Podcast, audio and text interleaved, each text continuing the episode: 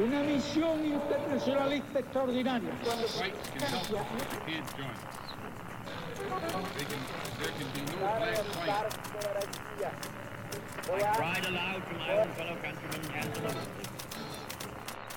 Sua rádio da história.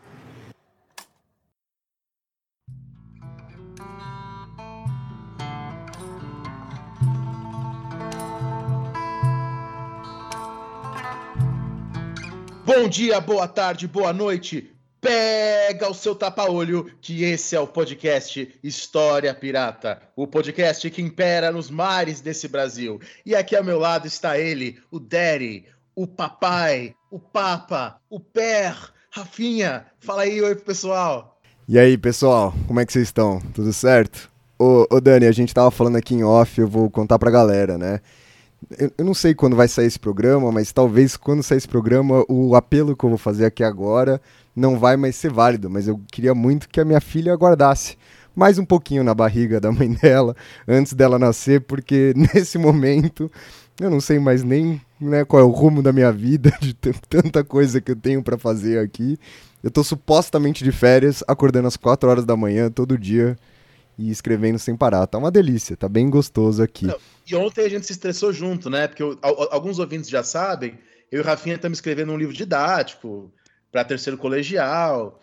E aí a gente falou, nossa, vamos tirar aqueles chavões clássicos de livro didático, de falar, sei lá, que o Maquiavel defendia o absolutismo. Esse é um dos chavões que a gente tirou. Aí a gente enviou a apostila, eles enviam de volta para a gente ontem corrigido, colocando de volta todos os chavões que a gente tirou. E aí, né, tá lá teórico do absolutismo. E aí eu briguei, fiquei estressado, enfim. É, eu não queria, eu falei, até mandei um áudio ontem pro Rafinha. Não, foi muito legal, Dani, porque minutos. eu cheguei naquela hora, eu tava tranquilo, era a minha parte feliz do dia. Aí você conseguiu me estressar novamente. Queria agradecer publicamente aí é, pela sua ajuda à minha noite de sono. É, eu queria não me estressar com essas coisas, mas enfim, não tenho esse controle. E bom, indo ao podcast de hoje, né? Hoje quem sugeriu, quem organizou esse podcast foi o nosso amigo, que já é um veterano de podcast, já é o terceiro História Pirata que ele participa. Ele participou do nosso História Pirata sobre o Barroco no Brasil, foi a parte 1, a Sociedade do Anel. Depois, ele participou de um segundo podcast, que foi o podcast sobre interseccionalidade, né? E aí foram as duas torres, a parte 2. E hoje é o Retorno do Rei. Tá? Hoje é o terceiro podcast que ele participa aqui do História Pirata, é o André Honor. Eu acho que todos vocês já conhecem, professor aqui do Departamento de História, da UNB, de Brasil Colônia. E a gente já está, inclusive, marcando um quarto podcast com o André Honor sobre patrimônio histórico, museu, para falar dessas coisas, né, André? André, se apresenta, dá um oi e apresenta os nossos convidados, explica um pouco o programa de hoje para o povo. Sim, senhor. Primeiro, bom dia, boa tarde, boa noite, boa madrugada, pirataria. É um prazer estar com vocês de novo nesse podcast com o magnífico Rafa, futuro Ded, é, e o nosso crush acadêmico. Eu não sei se você sabe, Rafa, que isso pegou na academia. A ideia do Daniel Gomes de Carvalho como crush acadêmico, ele tem muito que me agradecer. Parte da felicidade dele em semanal vem porque eu criei esse nome para ele. Então, assim, é, eu queria agradecer já imensamente vocês por estarem sempre acolhendo as minhas ideias meio doidas. E hoje a gente vai falar um pouquinho sobre cinema, cinema de terror, cinema brasileiro. E para esse podcast eu tenho um orgulho de apresentar duas pessoas que são muito queridas lá da Paraíba. Queridíssimo diretor Ramon Porto, que é ah, formado em história, mas do tipo, de acordo com ele, há muito tempo atrás, muito tempo atrás, 2010, né, gente? Assim, como se um dia desse, mas é muito, é porque assim, ele já é cringe, né? Então assim, do tipo, você, Ramon, você já é cringe. Então, é, queria diz aí um oi pra galera, Ramon. há muito tempo atrás é porque tem uma pandemia em que o tempo ele é metafísico, entendeu? Então a gente sente desde março de 2020 até hoje 200 ou dois dias, depende. Você acorda e parece que, sei lá, dezembro de 2019 foi, né? É verdade. É, mas às vezes parece que janeiro de 2019 foi tipo ontem. Então, tipo assim. Né, se a gente lembrar que eu me formei em 2010, eu, não tinha fascismo no Brasil, tinha democracia, ninguém sabia o nome de general. A gente não sabia nem o Alguém nome dos sabia o ministros nome do em STF. 2010? Não tinha general, ninguém sabia de general. Que general, foda-se. Hum. Enfim, é, muito obrigado pelo convite, e, por estar aqui e conversar com vocês sobre O Nó do Diabo, o filme que eu e Maria e mais um bocado de gente fez ali em 2016 e, enfim, obrigado. Bom, ah, e o Ramon já mencionou ela, uma das minhas melhores amigas. É, eu sempre digo que ela, meu esposo e eu somos uma entidade só. É meu poema que saltita e flutua na vida. A minha queridíssima Maria Benaglia, lá falando também da nossa, da minha amada Paraíba. É a produtora do filme O Nó do Diabo, qual a gente vai conversar também sobre ele. Diz um oi pro pessoal, Maria. Oi, gente, prazer estar aqui com vocês. É, entre crushes, daddies, é, lovers, que é o André, entre amigos de, de vida e de batalha, que é Ramon. Estou super feliz de estar aqui. É, falar sobre o Nó do Diabo sempre traz sempre traz lembranças muito muito boas e também muito tristes aqui do nosso do nosso processo de produção de cinema no Brasil, cinema independente, cinema fora do contexto Rio São Paulo. Então é super interessante ter essa conversa com vocês e sempre explorar outros prismas assim que a gente trouxe na no, na produção, na narrativa do filme, na estética, a gente poder agora é, desmembrar um pouco essa, essa conversa a partir dos contextos históricos. Estou super feliz de estar aqui. Muito bom, gente. Sejam muito bem-vindos aqui nesse nosso navio. E como é de costume aqui desse nosso barco, a gente quer saber o que você tá lendo, Dani, a gente quer saber o que o André tá lendo. Então, começa aí, Dani. Que, que você tá lendo essa semana para contar pra galera? Pô, eu e o André, a gente está nas nossas últimas semanas de férias, né? Daqui duas semanas voltamos a dar aula, a dar aula. E no semestre passado eu fiz uma enquete com os alunos e perguntei se eles preferiam aulas síncrona, ao vivo, ou assíncrona, gravada. E deu metade, né? Metade preferia gravada, metade preferia ao vivo. E aí eu fiz um curso metade gravado, metade ao vivo. Né? Então eu estou nesse momento preparando as aulas gravadas já para dar uma adiantada. E hoje eu estava relendo uma leitura que eu tinha feito a última vez na graduação, que é o livro do Burkhardt, né? As reflexões sobre a história. E aí, de fato, o Burkhardt é, é sensacional e, e, é maravilhoso a gente pensar que no século XIX ele já havia colocado muitas questões que a gente acha que são só pensadas pelos historiadores no século XX. E você, André Honor, o que, que você anda lendo aí nesse final de férias? Bom, professor Daniel Gomes Carvalho, me lembrei de, um, de, uma coisa muito divertida, é que o Daniel costuma fazer suas aulas magníficas, aí duram duas, três horas, aí uma aluna colocou na internet, nossa, eu só queria manter a boca do Daniel ocupada para ele parar de dar três horas de aula por aula, então assim, do tipo, é, é, sempre, mas é sempre um prazer assistir. Eu tô lendo, na verdade eu acabei de ler Becos da Memória, da Conceição Evaristo, aconselho, maravilhoso livro, belíssimo, é um livro que foi escrita na década de 80 e ela demorou mais de 20 anos para publicar, é, não teve espaço. E aí eu terminei de ler ele e estou lendo o que terá acontecido a Baby Jane, da do Wayne Farrell, que foi recentemente traduzido para o Brasil, ganhei de presente no aniversário do meu esposo, muito obrigado, esposo. E estou lendo também um livro muito bom que chama Cartas a uma Negra, da Françoise Ega que é uma, uma escritora francesa, uma imigrante é, nigeriana, se eu não me engano, ou é angolana, depois eu posso conferir direitinho, na França, e ela tem acesso à obra de Maria Carolina de Jesus, e ela resolve escrever cartas para Maria Carolina de Jesus, é, respondendo, falando também das angústias dela como empregada doméstica na França. Então é um, é um livro belíssimo, recém-traduzido no Brasil, é, aconselho todo mundo porque é algo fenomenal. Cartas a uma Negra, da Françoise Egar. Bom, é, a, Ramon, você, sua indicação de leitura do dia. É, o livro que eu estou lendo nesse exato momento chama-se Os Nomes. Ele é um, foi escrito por Don DeLillo, que é esse escritor americano. É, é um livro que conta a história de um analista de risco americano que vive na Grécia, viajando pelo Oriente Médio, avaliando como andam os países para decidir quanto custa o seguro que as grandes empresas pagam para, enfim, é, promete-se que eventualmente ele vai topar com um culto assassino. Eu estou muito ansioso para chegar nessa parte eu não cheguei ainda. Donnelly é um dos meus escritores favoritos. Acho um gênio. Ele está lá junto dos é, quatro cavaleiros é, do pós-modernismo literário americano, né?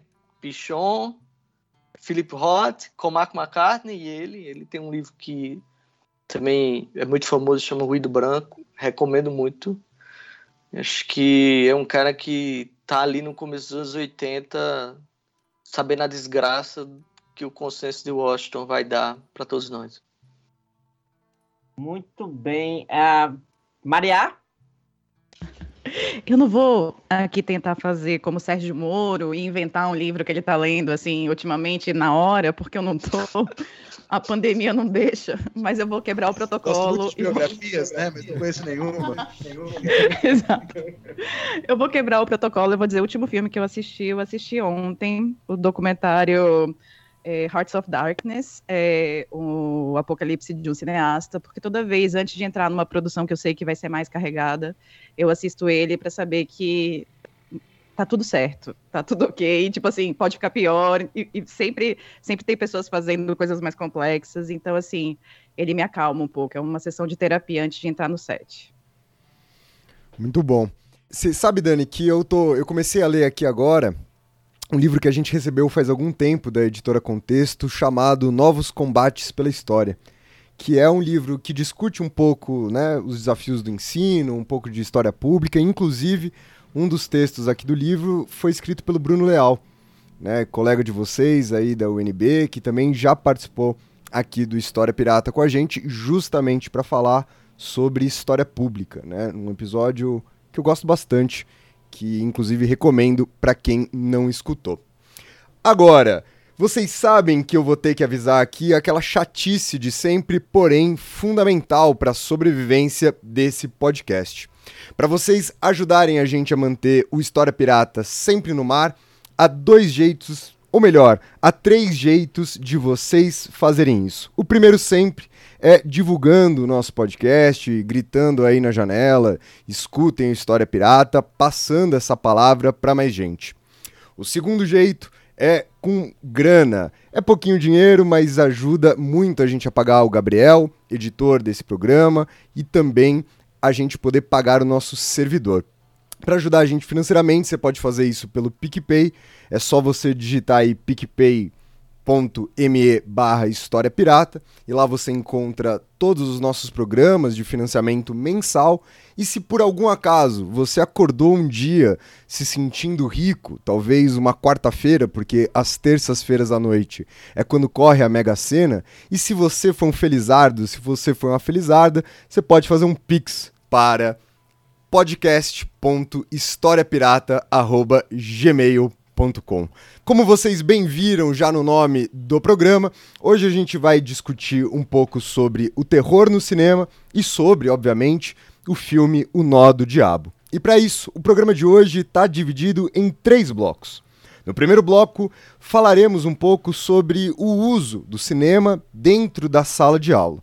No segundo bloco do programa de hoje, a gente vai falar um pouco sobre o gênero do terror e como ele pode se relacionar justamente com assuntos históricos. E por fim, vamos falar sobre o Nó do Diabo, sobre o filme, ouvir e discutir um pouco aqui sobre isso. Então, bora começar o programa de hoje. Vamos para o primeiro bloco do programa. Vamos falar um pouco sobre o cinema na sala de aula.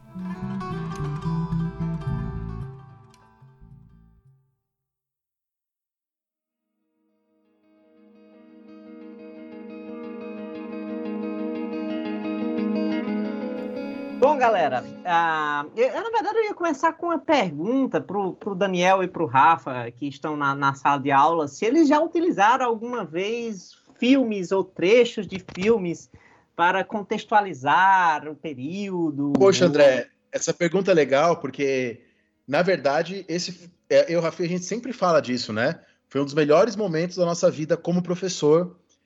Tá ligado a isso, né? A gente dava aula junto numa escola, a gente estava começando a dar aula lá no, nessa escola, ainda eram os nossos primeiros anos dando aula, e a gente decidiu fazer é, um módulo de cinema. Então, toda sexta tarde, a gente, sem ganhar dinheiro por isso, ficava a tarde inteira com os alunos, a gente passava um filme e depois fazia uma discussão aberta, né? Inclusive, eu lembro bastante de um, um dos filmes que marcaram os alunos foi justamente História de Amor e Fúria, que é um filme né, de, que, de, que tem a ver com história e cinema, e que é muito forte, mas a gente passava muitos filmes e ficava lá é, discutindo. E você sabe que a coordenação da escola, depois de três anos fazendo isso, a coordenação vetou da gente fazer isso.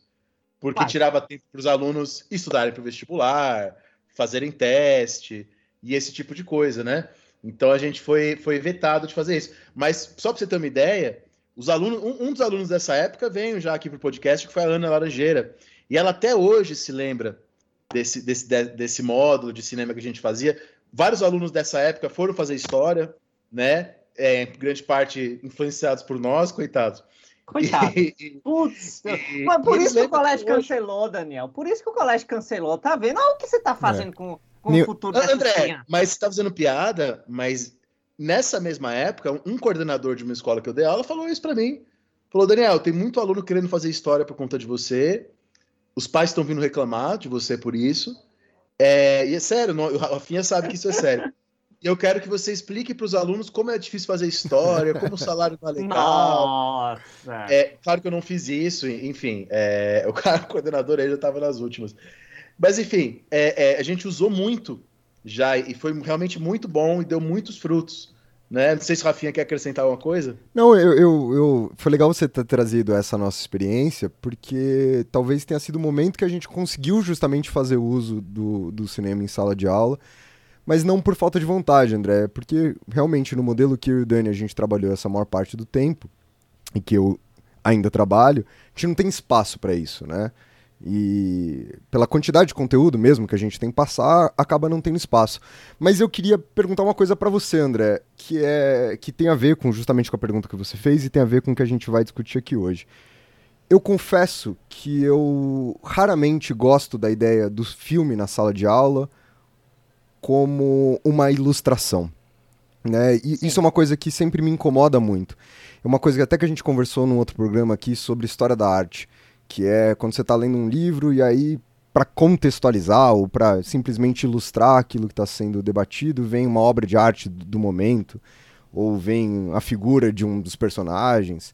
E, e, eu, e eu não entendo quanto isso pode de fato acrescentar para o debate histórico. E aí eu gostava muito mais quando a gente pegava os filmes para discutir história do ponto de vista teórico, do ponto de vista metodológico, ou para trazer alguns dos debates que a gente vai trazer aqui para hoje, que seria muito mais o perfil dessas coisas que eu gosto. Assim. Então, por exemplo, um dos filmes que, que a gente passou, Dani, naquela época, que é maravilhoso, é o Narradores de Javé.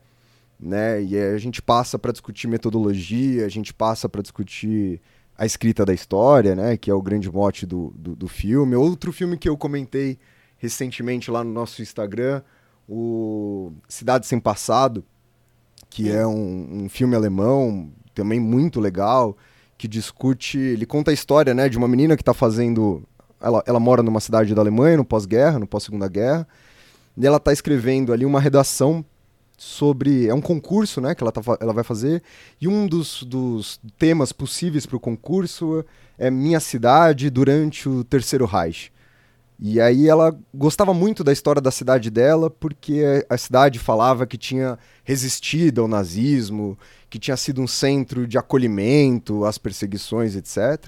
E aí, para escrever a história da cidade dela, ela começa a pesquisar e descobre justamente o contrário, né? Que a cidade dela tinha apoiado diretamente o nazismo, tinha sido, inclusive, um pedaço ali da cidade servido de, de uma espécie de, de campo de concentração, só que boa parte das pessoas que estavam na elite social ou na elite política tinham participado disso, né? Então eles queriam esconder essa história. E é um filme que não ilustra, né? Por exemplo, apesar de estar falando sobre pós-guerra, é, ele tem um caráter muito teatral, então não fica mostrando a Alemanha em nenhum momento, mas essa discussão é uma discussão legal. Então eu, eu queria falar isso, assim, eu gosto muito mais do uso do cinema como uma ponte para discutir essas coisas do que como essa ideia de ilustração. Veja aqui como foi a guerra, e aí, sei lá, duas horas de resgate do soldado Ryan, tá ligado?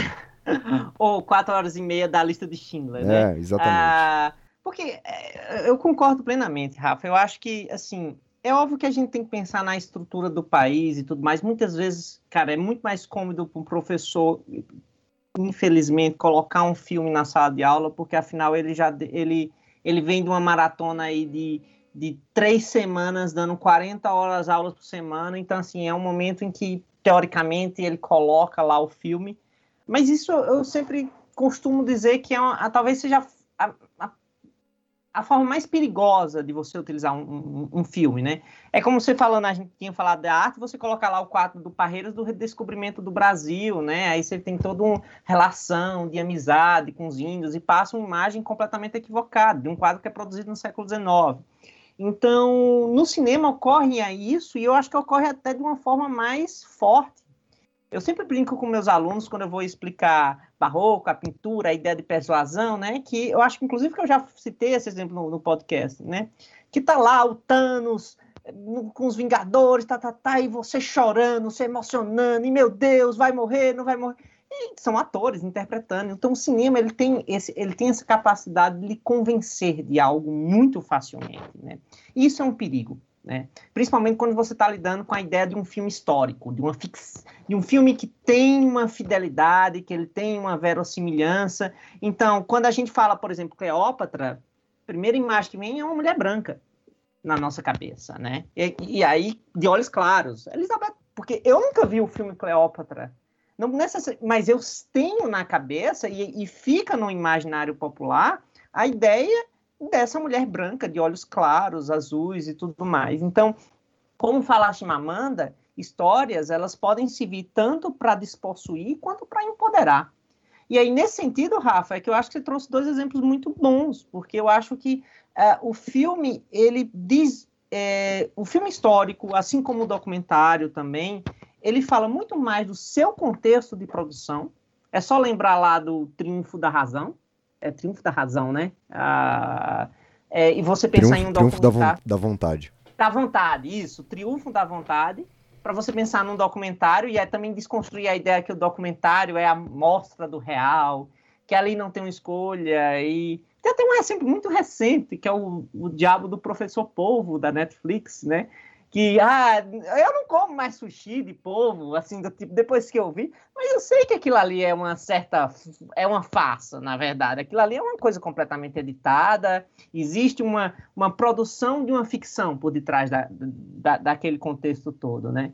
É, então, nesse sentido, é que você tem que pensar o filme de duas formas. Não é que eu sou completamente contra, por exemplo, você está falando de escravidão e mostrar uma cena de um filme, até mesmo usar isso como o que eu chamo de conhecimento prévio, de despertar no aluno a, a, a, a, lembrança daquele conteúdo, certo? Eu sempre digo assim, você chega na sala de aula, o aluno tá, vem, às vezes, de outra aula de matemática, ou ele vem de casa, pensando no café da manhã, e antes de você chegar logo jogando um conteúdo nele, é interessante que você desperte, ligue, conecte ao, ao cérebro dele aquilo. Eu acho que um filme pode ser muito interessante nesse ponto. Agora, você tem que fazer uma discussão sobre isso. Você tem que dizer que aquilo ali é uma representação, que aquilo ali é, é ele atende a outros interesses. A gente vai falar um pouquinho sobre isso no Nó do Diabo, por exemplo, atende interesse da produção, dinheiro que aquela produção tem.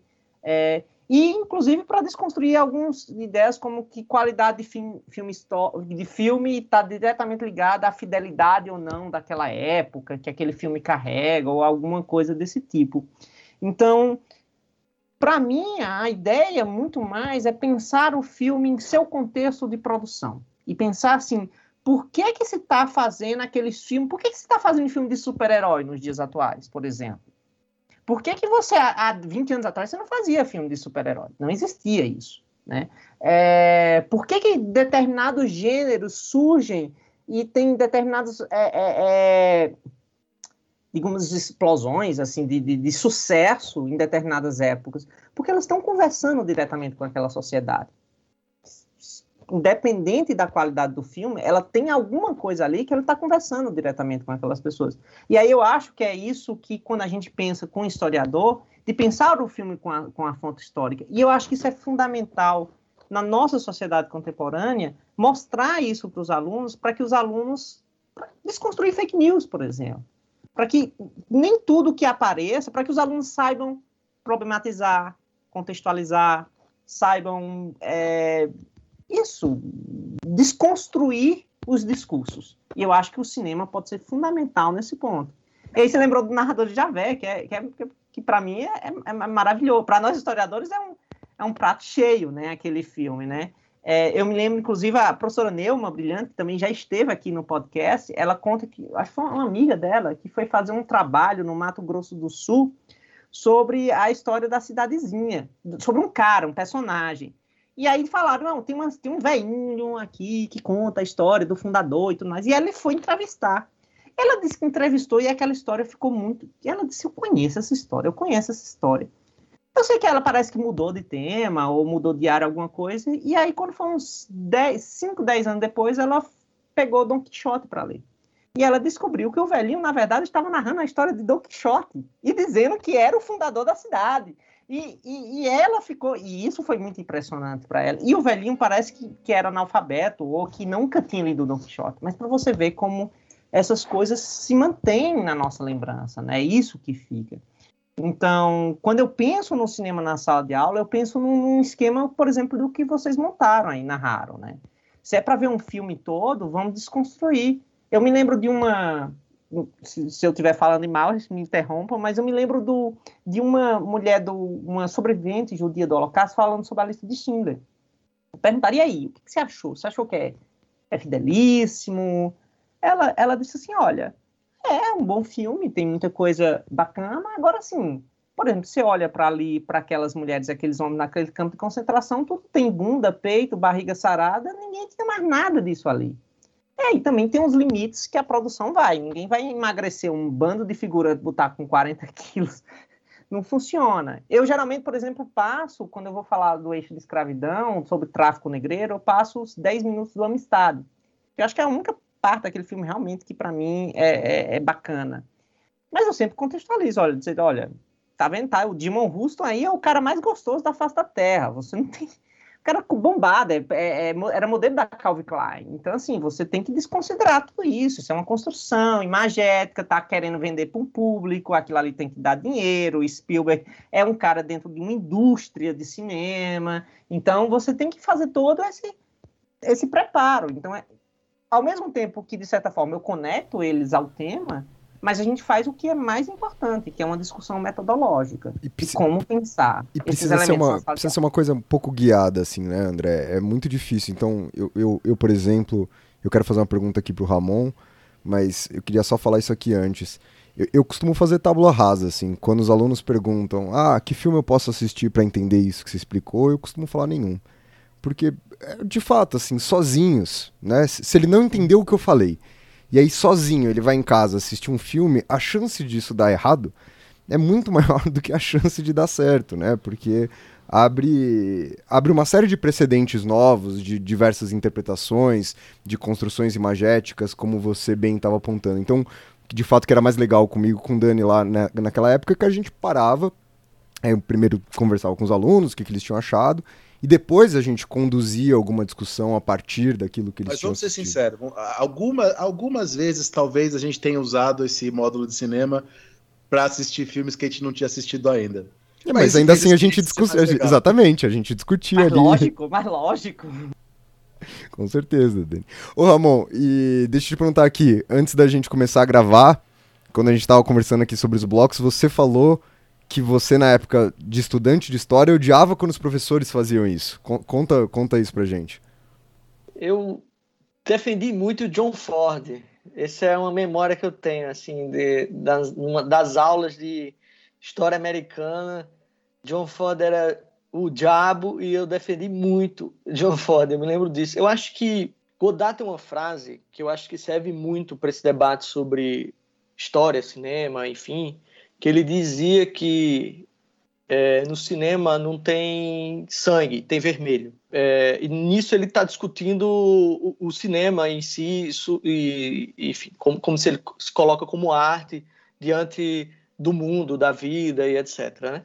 Mas eu acho que isso serve para a gente também pensar um pouco como é que a história e o cinema se relacionam e como também os historiadores se relacionam com o cinema. Eu acho que tem uma das coisas que as pessoas esquecem é que as, as vias são de mão dupla, ela não é só uma mão, né? Então, é, muitas vezes, é, o cinema está ali fabricando a história. Né? Ele não está só é, revelando a história no sentido. Né, ele está lá como um martelo, martelando o que a gente deve pensar. Eu, eu, eu é, encrenquei muito na universidade por causa do John Ford e por causa dessa discussão do fabricar a história no cinema, assim. É, e também por como isso é complexo. Eu recente, antes de falar de John Ford, eu queria dar uma coisa, uma revelação para mim muito chocante. Eu vi um filme de um diretor que eu amo, que para mim é um dos maiores gênios da, da, história da arte, não só do cinema, que é o Ernest Lubitsch. E ele tem um filme muito famoso chamado Ninótica, que, é, que eu nunca tinha visto, que é um filme de 1939, que fala de uma espiã russa que vai para Paris para, é, enfim, resolver um moído jurídico em relação a umas, uns diamantes, umas joias dos Romanov e tudo mais. Enfim, é um, uma comédia romântica, como muitas que o Lubitsch fez e fazia naquela época. Ele tem um que se passa na época da guerra chamado To Be or Not To Be, que para mim é um dos grandes filmes da história da humanidade absolutamente genial sobre, enfim, a guerra e muitas coisas para além da, no final da representação. Mas, volto, é, enfim, deixa eu voltar por Ninótica, senão eu termino em, num filme que eu vi um dia desse. E no Ninótica eu fiquei chocado como todos os clichês contados sobre o comunismo estavam ali em 1939. Que, pedofilia, que é todo mundo bandido, não sei o quê, e tudo mais. Então, você vai vendo que, enfim, todas essas coisas que são repetidas hoje aqui no Brasil sobre o comunismo e tudo mais, são coisas muito antigas que estão sendo construídas naquela, naquela comédia romântica filmada ali em 1939, um filme para entreter. Um filme bom, assim, não é o melhor Lubitic, mas é um Lubitic ainda, enfim. É, mas está lá, encruado naquele filme, toda uma, uma, um construto do que é o comunismo, de como é o comunismo e, e de como é ruim e como talvez não exista muita diferença ali para aquelas pessoas entre comunismo e nazismo. Vamos lembrar que é 1939 ainda e né, ainda se esperava pelos liberais né, do, do, do Ocidente que a União Soviética e, e a Alemanha nazista se matassem, né, enfim, e que eles não precisassem se meter com isso. Mas, bom, eu queria defender John Ford porque eu acho que John Ford é um dos maiores diretores de cinema da história da humanidade e que o percalço que ele faz de Stagecoach, que é o filme que ele vai fazer, que meio que estabelece o que é o faroeste, até é, Stagecoach se chama Nos Tempos das Diligências no Brasil, até Demer Shot Libert Valens, que aqui no Brasil se chama O Homem que Matou o Facino, né? Existe um arco dramático da relação entre os Estados Unidos o Oeste, o Destino Manifesto, e como eles vão construir toda essa imagem que eles foram construir do, do Velho Oeste, de como eles se relacionam com, com a lenda e o mito, e todo o, o, o inclusive, camboço freudiano que vai ficar na cabeça do John Ford em vários dos filmes que ele vai fazer nessa última fase, da relação com os índios e de como os, os índios. Então, assim, mesmo esse cinema que está ali construindo a história, fabricando mitos, enfim, não há todo que no, no Homem que Matou Facínora tá lá a frase entre o, a verdade e a lenda, imprima-se a lenda, né? Porque aí a gente está contando uma coisa, está lá escrito, mas mesmo esse construto histórico, ele, ele, mesmo esse construto narrativo pecado pelos, pelos americanos, ele passa por percalços, ele não é um só. John Ford não é só um diretor de cinema, né? Vai estar tá lá em Rastros de Ódio quando ele iguala John Wayne, o herói, ao vilão, né? Não há diferença ali. Naquele homem proscrito e tudo mais. Então eu acho que é, que é muito complexo esse, esse, universo. Eu acho que tem, tem muitas camadas assim dentro da, da própria relação da, de como a história se dá, ou como você pode usar um filme para colocar e, e, e, dizer. Eu acho que talvez é, esses faroestes filmados entre o final da década de 30 e o começo da década de 60 contem muito mais sobre a formação da sociedade americana e como eles viam a si mesmo uma tentativa de construção de um mito, uma perda de inocência, do que sobre o Velho Oeste. Enfim, Sim. sabe? Amor, Se a gente quiser que... ver o Velho Oeste mesmo, é melhor ver Sérgio Leone, porque a gente vai ver que é todo mundo sujo, feio, fedendo e se matando, enfim. Assim. Ramon, é, eu acho que essa sua fala de você falar que. é, mas é, é, é, é, por aí. E aí eu, a Maria quer falar uma coisa, mas eu só queria acrescentar dessa história da, do cinema. Ao mesmo tempo que ele é um construto de uma sociedade, ele também constrói essa sociedade. Né? Ele influencia diretamente na forma como nós estamos vendo, vê lá o nascimento de uma nação, né? Ah, que basicamente constrói, que, que é construto, mas ao mesmo tempo constrói toda a relação entre brancos e negros e como o negro é visto dentro da sociedade americana. Maria Benaglia, você queria falar alguma coisa? Ah, e como, e como esse filme também ele ajudou depois a requentar a Ku Klux Klan nos Estados Unidos, assim, pós pois é, todas as campanhas de, de, distribuição do filme e como ele foi considerado um filme, nossa, o, o, grande filme realizado, né, assim, como ele tinha uma questão material, né, que foi muito impressionante, acabou requentando as questões de... É, de, de, racismo no sentido mais radical, né? E aí a Ku Klux Klan vem com mais, com mais força após o filme. Mas o que eu estava pensando, enquanto vocês quatro comentaram essas experiências de sala de aula, foi a minha experiência que ela é a, a coisa mais próxima que eu tenho da sala de aula são as experiências cineclubistas, que são que são formas da gente é, é, trabalhar com, com cinema e trazer, a gente traz algumas ferramentas pedagógicas, mas assim, o foco sempre é a linguagem audiovisual. E como isso seria interessante se existisse essas possibilidades de interdisciplinaridade é, que vocês tivessem, né? Como, por exemplo, Daniel, Rafael contando dessa experiência na, é, no ensino médio, né? De que eles, inclusive, foram cerceados, né? Por, é, por incitar pensamentos críticos, e enfim. Na, na experiência cineclubista, sempre tem a questão da exibição dos filmes e ela é obrigatoriamente acompanhada pelo debate posterior e que é interessante que ele seja guiado, né, para uma pessoa que pensou ali a sessão e que possa e, e, que possa conversar sobre o filme. E justamente o que você conversa é você tentar fazer a construção de um pensamento crítico acerca daquilo. Então você analisa o discurso, você analisa é, a estética, então você contrapõe é, a, a, a construção daquelas imagens, você pode você pode falar justamente, por exemplo, das escolhas dos atores, das escolhas é, de certas escolhas estéticas para é, corroborar com, com certos discursos. Na minha experiência cineclubista, o que era muito interessante, é que eu trabalhava muito com o conceito do curta-metragem. Então, a gente podia, tinha a possibilidade de botar quatro, cinco curtas-metragens sobre o mesmo tema, e eles mesmos se contrastavam. Então, a gente trazia diferentes narrativas, a gente trazia diferentes pontos de vista, e aí isso já incitava é, as discussões entre as pessoas que estavam assistindo, que geralmente eram adolescentes, até experiências com criança e com, com, adultos, sempre, assim, você, você até pode fazer um caminho, assim, meio de, de pegadinha, você vai, constrói ali, né, um, um discurso, uma narrativa, e depois você chega com um filme para quebrá-la, então é super interessante, como seria interessante se o audiovisual pudesse ser usado dessa forma mais é, do pensamento crítico, e ainda mais hoje que a gente precisa urgentemente né, do, do, pensamento crítico para o combate à fake news e as pessoas terem a capacidade de interpretação de texto, né?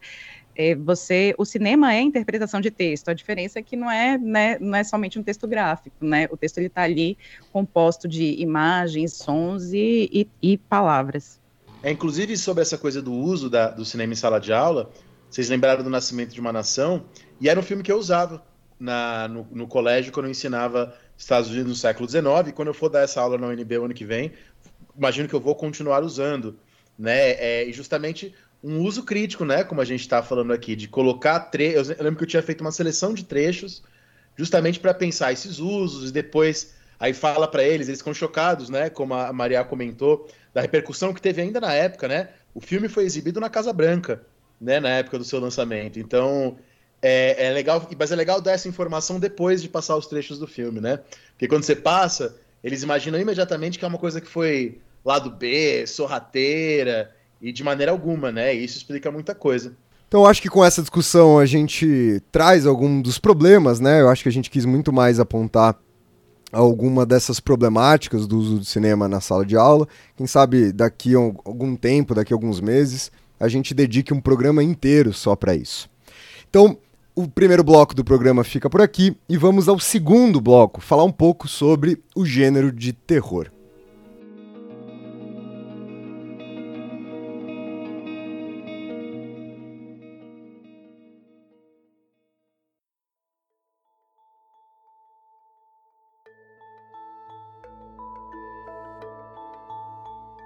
Olá, gente. Bom, é, é, interessante porque quando a gente fala do gênero de terror barra horror, é, sempre há um certo preconceito por detrás. Nossa, é, é filme para adolescente gritar no cinema e tudo mais. E, e eu acho que perdem determinadas dimensões é, do quanto o cinema de horror ele, ele, ele, ele fala fundo a, a, a, medos e temores, o bom cinema, mas é sempre o bom cinema. A gente tá falando do bom cinema aqui, tá, galera? Não estamos falando do mau cinema, não. Estamos falando do bom cinema, aquele que é bem feito, que é pensado.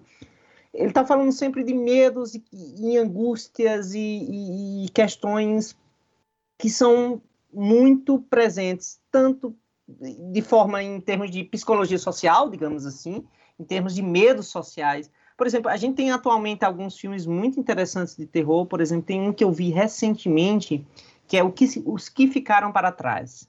Está na, tá na Netflix, é um filme muito bom, que é sobre migração, é, sobre a questão da migração de, de, de, pessoas da africanas que migram para, para a Europa. É assim, foi um filme que me impactou bastante. Mas eu, no fundo, o que, é que eu queria dizer é que Assim como todo bom cinema, o gênero de horror fala à sua contemporaneidade e ela também cria, como o Ramon mesmo colocou no primeiro bloco, como esse cinema ele também cria é, determinadas é, conceitos, noções sobre pessoas, sobre sociedades, sobre diversas coisas. Eu sempre lembro, e é porque aí é, é, eu não sou especialista em cinema de horror, aí eu vou deixar a Maria, o Ramon podem falar um pouco mais sobre isso, mas eu me lembro muito bem de alguns filmes, é, e especificamente de um tipo de filme que eu, de um filme que eu gosto bastante, que eu inclusive falei que eu estou lendo, que terá acontecido a Baby Jane, é, que foi adaptado para o cinema com a Bette Davis e a Joan Crawford num filme de 1962, que foi um sucesso estrondoso, inclusive. É, a, e ele inaugurou um tipo de gênero de horror que chama Hexploitation, que são sempre caracterizados por mulheres velhas, decrépitas, que ou estão a, matando criança, ou assombrando ninguém, e torturando, e sempre aquele, aquele aí o estereótipo da mulher velha, decrépita, que é assustadora, que é nojenta de certa forma, aquele corpo decadente. É, e isso, na verdade, é muito interessante como isso o Baby Jane cria esse gênero, de certa forma, faz um sucesso estrondoso, e vem vários outros filmes, inclusive, por exemplo, é, What Happened to Baby Jane, aí vem What Happened to Aunt Alice. Eles, inclusive, repetem até os títulos dos, do, do, do, dos filmes. Mas ele fala sobre um contexto muito específico do Hollywood, né? Porque você tem... É depois da Primeira Guerra Mundial, basicamente, quem levanta a economia do, dos Estados Unidos, aí talvez algum professor contemporâneo vai me condenar, mas ah, eu já li alguma coisa sobre isso. É, o Hollywood tem uma importância fundamental na, na, na, melhor, na, na melhor, principalmente também depois da crise de 29, especialmente, é, o que é que é, vai começar a alavancar a economia dos Estados Unidos é o cinema hollywoodiano, especificamente na figura das stars, né? que são as grandes estrelas. E aí você tem, por exemplo, a Mary Pickford, você tem a Ligan Guiche, aí você começa a surgir a Bette Davis, a Joan Crawford, a Shelley Winters, a Debbie Reynolds, é, e outras inúmeras que você pode... A Mary Morrow, né? Ah, não, Mary Moore é um pouquinho depois, tá. Mas é, essa, essas, essas atrizes, elas fazem muito sucesso. A, a Catherine Hepburn, e a galera se movimenta a, a, para ir para o cinema para ver elas. Elas são a, a parte principal. Eu não vou entrar nenhum. E, só que ao mesmo tempo que você tem elas como as estrelas do filme, elas têm um sistema de exploração dessas mulheres que é um negócio impressionante. Né? É, e o que, que acontece quando você chega perto ali da década de 50, 60? Essas mulheres começam a envelhecer. Né? E, portanto, a gente, até hoje no cinema, a gente sabe disso, como é difícil você ter um papel feminino de importância que tenha, seja bem escrito para mulheres acima de 40.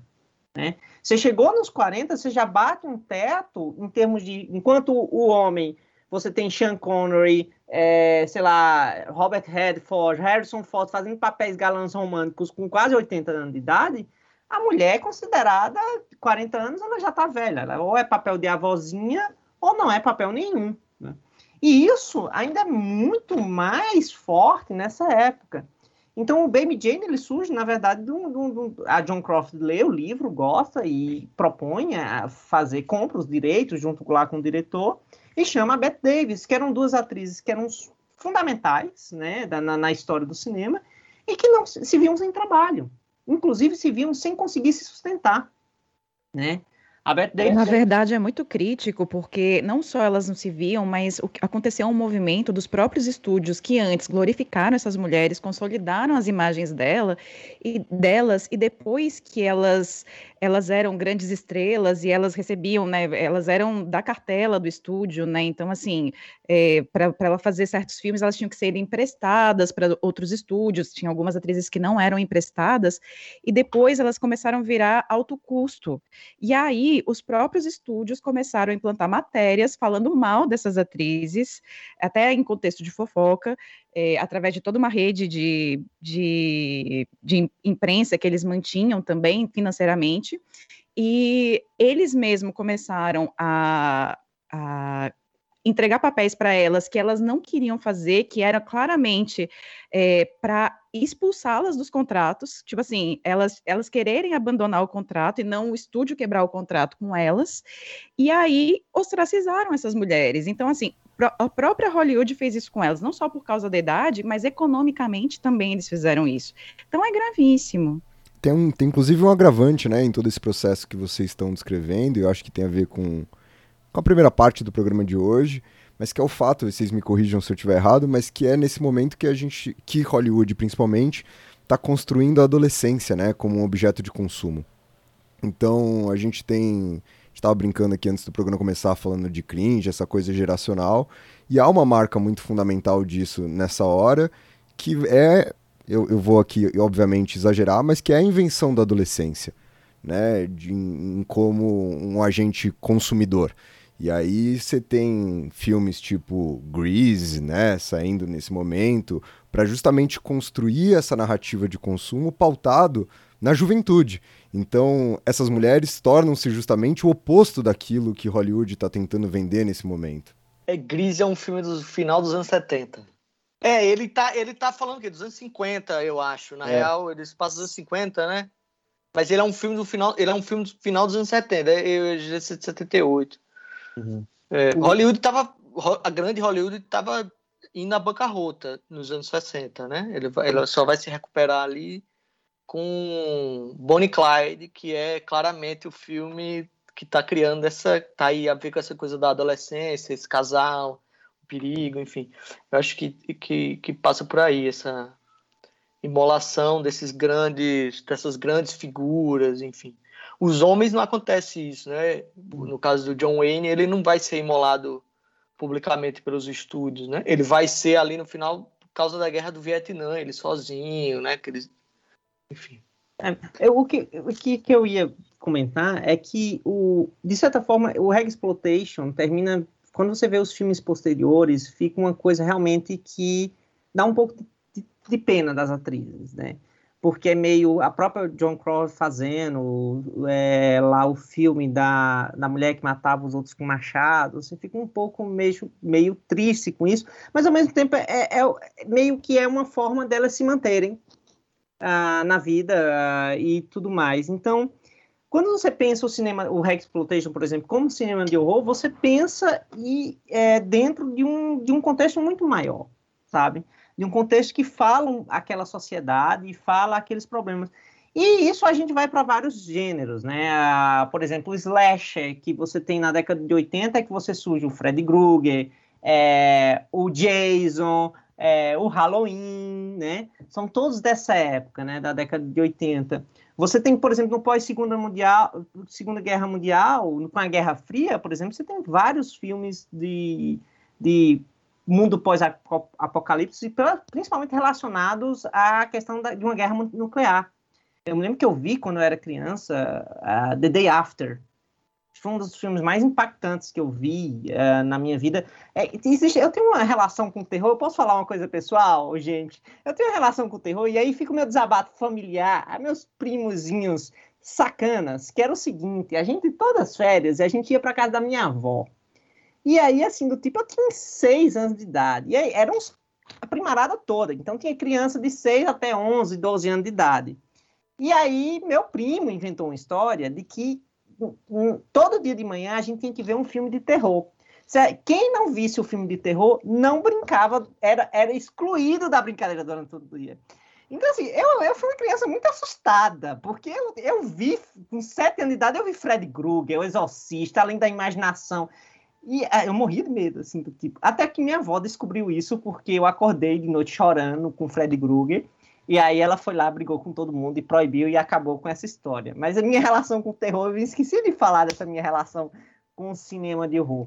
Uh, mas o fato é que, é, o que o que eu voltando aqui à questão do, dos, dos gêneros, você tem uma conexão muito forte. Então, por exemplo, The Day After, é, que eu acho, inclusive, que foi um filme produzido pela televisão, se eu não me engano. Eu não tenho certeza. Minha mãe disse que viu no cinema, né? É, ele tem esse contexto de uma, de uma, há uma guerra nuclear, então as pessoas perdendo os cabelos e vivendo em punk e um mundo despedaçado. E você tem um, um, contexto que é da Guerra Fria, o qual, apesar dos historiadores dizer que nunca estivemos tão longe de uma guerra nuclear quanto durante a Guerra Fria, não sei se o Daniel Gomes de Carvalho concorda com esse pensamento, mas eu era criança, eu morria de medo da guerra, eu morria de medo de uma bomba atômica, assim, do tipo, meu maior medo era ter uma guerra de bomba atômica e o mundo se acabar de certa forma. André, e, e sabe que, que eu acho que é uma, é uma questão né, legal para a gente tratar sobre isso, até para passar a palavra aqui para os nossos convidados, essa discussão do terror, né? Por que, por que vocês acham que o gênero do terror passou a ser utilizado justamente como uma crítica, como uma forma de pensar alguns aspectos sociais. Porque, via de regra, né, se a gente for para uma coisa mais básica, às vezes a gente, sei lá, imaginaria um drama antes de mais nada. É, apesar que estava falando sobre, sobre Guerra Fria, a gente tem, tem vários filmes de comédia, né, para discutir a, a, Guerra Fria, que também talvez fujam um pouco a essa obviedade. Mas por que, que vocês acham que o terror teve teve, teve essa, essa utilização. E até uma, uma, um parênteses, eu acho que o acho que o Ramon gosta do Jorge Romero, eu gosto muito do Jorge Romero. E lembremos que, que o filme, acho que é a Madrugada dos Mortos, é de 68, né? E a Madrugada dos Mortos, um filme de 68, tem lá uma cena de um homem negro dando um soco na cara de um homem branco e, e, bom, isso tem tudo a ver com o contexto, com o que está sendo colocado ali, a partir do, do gênero, né? De terror ou horror. É a Noite dos Mortos-Vivos. A Madrugada dos Mortos é o 2. É, é, é, o que vem depois. Na real, era para ser traduzido como Aurora dos Mortos, mas é o A Noite dos Mortos-Vivos, que é, é isso. que é o primeiro filme de, do Morto-Vivo. Bom, eu acho que, se a gente for falar de horror, acho que uma coisa que eu, a gente precisa tirar do caminho é que eu acredito piamente que o gênero de horror, seja na literatura, no cinema, na, na arte em geral, é o gênero em que mais as pessoas têm certeza absoluta do que ele é, do que ele não é e do que ele deve ser. É, e eu acho que as pessoas costumam muito afirmar com, com, muita certeza o que o horror faz. E na real, é, o horror é um gênero de cinema, um gênero é, narrativo como outro qualquer, que serve a você contar a sua história como outro qualquer. Então, assim, de, saída, não existe diferença entre é, termos de, sei lá, bons filmes que você vai ver de comédia ou de horror ou drama. Todas as coisas vão ser cheias de filmes ruins, filmes bons, filmes interessantes, filmes que discutem questões e tudo mais. É, a, a, primeira coisa também que eu acho que é muito importante lembrar é que histórias para amedrontar as pessoas são contadas desde a aurora dos tempos, né? Isso faz, inclusive, parte do processo de aprendizado humano a lidar com as bestas que estão para nos comer na, na floresta, quando a gente se encontra na caverna. E, inclusive, então, a gente pode fazer esse fetiche do historiador e voltar para a Idade da Pedra sempre que, que der. Para a Guerra né? do Fogo. É, volta para a moleste da Guerra do Fogo e vai dizer lá que a Guerra do Fogo é um filme horror. Claro que não, enfim. Mas o, o que eu queria dizer é que, assim, é, os filmes de horror servem para tudo e para todo tipo de coisa eles vão ser machistas e escrotos e exploração econômica da mais banal, vão ser mal feitos e mal escritos, como vão ser os dramas também, como vão ser é, vão ser filmes muito poderosos que vão falar de muita coisa, que vão marcar a história. A gente vai estar lembrando desse filme de 1968 que, que o Jorge Romero filmou e a gente vai poder conversar sobre ele, falar sobre o Vietnã, sobre a condição do homem negro, sobre o fim do, do sonho americano ali naquele momento. Enfim, dá pra gente falar de muita coisa desse filme. Então, eu acho que o, o gênero de terror cabe para muita coisa. É, ultimamente, as pessoas costumam dizer que o, o, o horror está passando por uma era de ouro, assim, dos filmes. Mas eu acho que isso é uma leitura errada. Eu acho que o que passa por uma era de ouro é a absorção do, do, dos filmes de horror como um produto cultural validado, que é legal e interessante. E isso é uma coisa recente mesmo.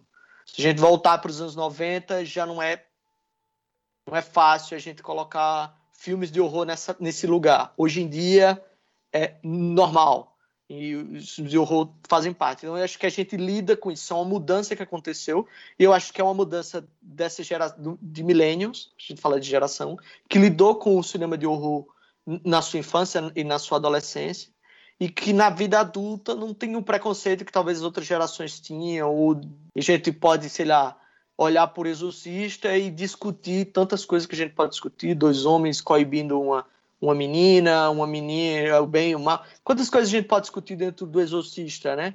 Do que ele nos propicia, além daquelas cenas que amedrontaram e amedrontam muita gente até hoje. É... Mas se eu fosse dizer assim, o que é que o horror tem, pra gente poder dizer, é que eu acho que o, o gênero do horror, ele escancara as coisas. Ele, ele, por mais que as pessoas gostem de discutir a alegoria, a metáfora e tudo mais, o gênero do horror é explícito ao colocar as coisas. Elas são o que são.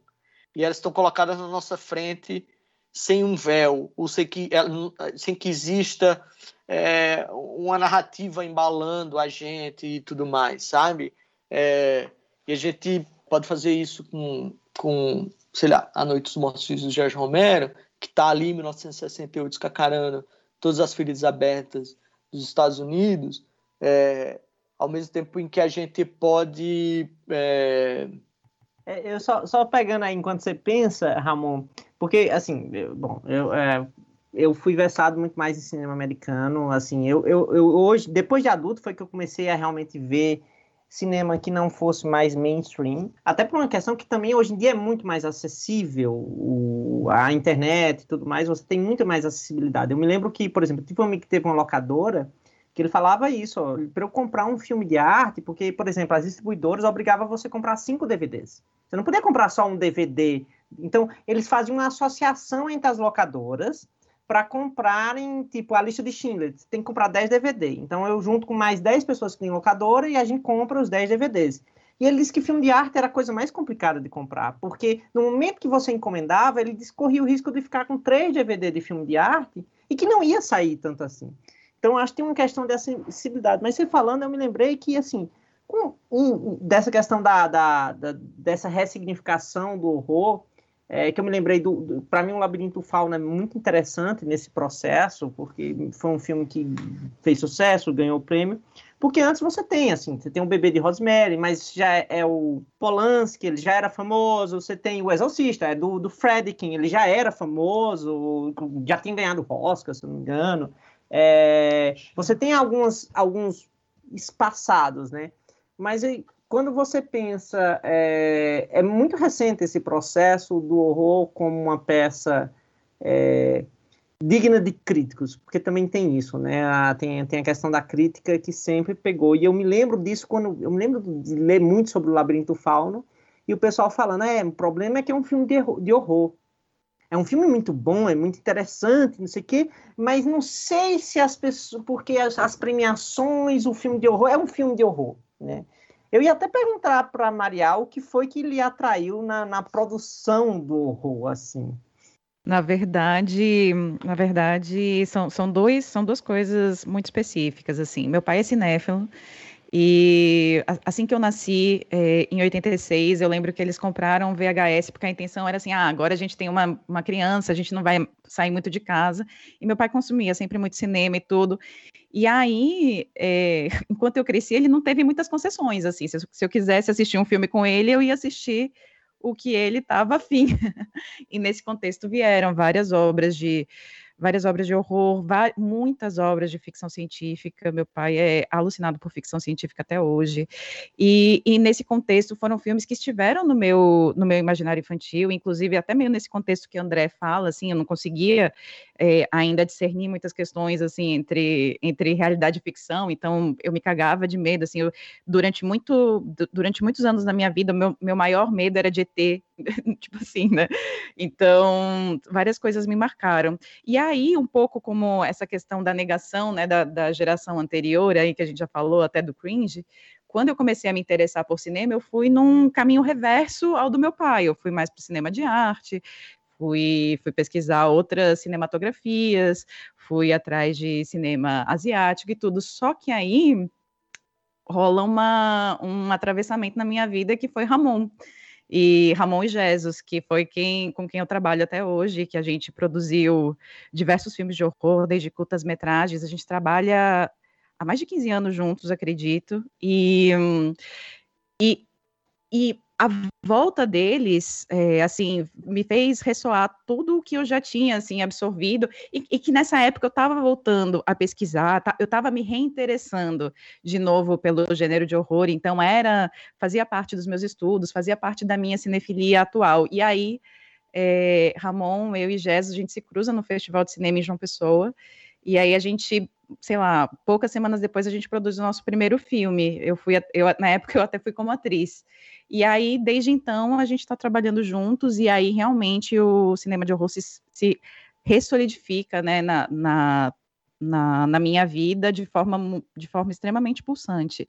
E aí, pensando até na, na pergunta inicial de, do Rafa sobre por que contar, contar essas, essas, certas histórias e certos é, essas questões íntimas, né, que são os nossos medos íntimos e sociais através do terror. Um porque assim como o Ramon ele falou assim, né, que, que o, o, horror ele pode ser muito explícito e assim como não contar certas histórias através desse prisma, né? Porque elas são algumas elas são dentro de um contexto de, de horrores é, reais e também eu acho que perpassa por uma questão econômica especialmente ainda a gente voltando para esse horror mais clássico de Hollywood, os filmes de horror, eles não eram os filmes é, tipo A dos estúdios, é, eles eram filmes com orçamentos mais baixos, com atores um pouco menos, não eram do escalão A, às vezes eram atores que eram sempre designados para filmes de horror e eles eram de orçamentos mais baixos. Alguns estúdios mais independentes da época também tinham uma grande produção de horror e essa independência também gerava uma independência narrativa e de discurso. E que os, né, é, como até hoje, né, os filmes que eles têm, que têm características mais independentes, eles, eles geralmente tendem a, a narrativas mais radicais, então é um momento também que, que tinha uma expressão de contracultura muito forte. Então, ótimo, gente. Eu acho que, que essa, essa é mais uma discussão que, que me parece bastante fundamental. Eu gostei muito do, do que o Ramon falou, que os gêneros vão servir para falar sobre qualquer coisa, né? E, de fato, a depender da característica do gênero, você consegue ter mais facilidade para evidenciar uma questão, ou evidenciar outra. Então, o segundo bloco do programa fica por aqui. Vamos para o terceiro e último bloco. Vamos saber agora sim sobre o filme, sobre o nó do diabo.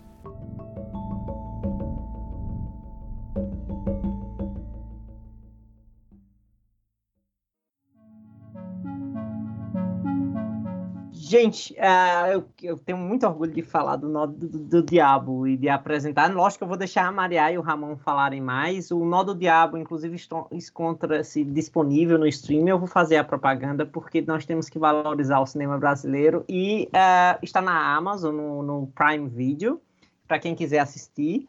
É, inclusive porque a cada, a cada visualização a produtora ganha um centavinho. A produção é um... agradece e a produção agradece. É, temos que valorizar o cinema, mas mais do que isso é porque é um filme que me impactou bastante. É... Algumas coisas. É um filme produzido na Paraíba, uh, e as pessoas não sabem, mas a Paraíba tem um fôlego de cinema, assim como Paraíba, Pernambuco, tem um fôlego de cinema fenomenal. Assim, mesmo diante da, da, da, das adversidades atuais, até eu acho que a ideia desse podcast tem muito é, pensar a situação atual do cinema brasileiro, por exemplo, e como estamos passando, ver aí a situação da Cinemateca, que está há meses sem nenhum funcionário, e aquilo ali é literalmente, literalmente não é eu, eu sei o, o, o, sentido da palavra literal, tá, gente? Literal é literal, figurado é outra coisa. Ninguém morre, nasce de novo literalmente. Eu vou dar essa lição de português aqui. Ninguém nasce de novo literalmente. Você teria que entrar de novo no útero da sua mãe. Você, nada pode ser mais figurativo do que você se salvar de um acidente e nascer de novo.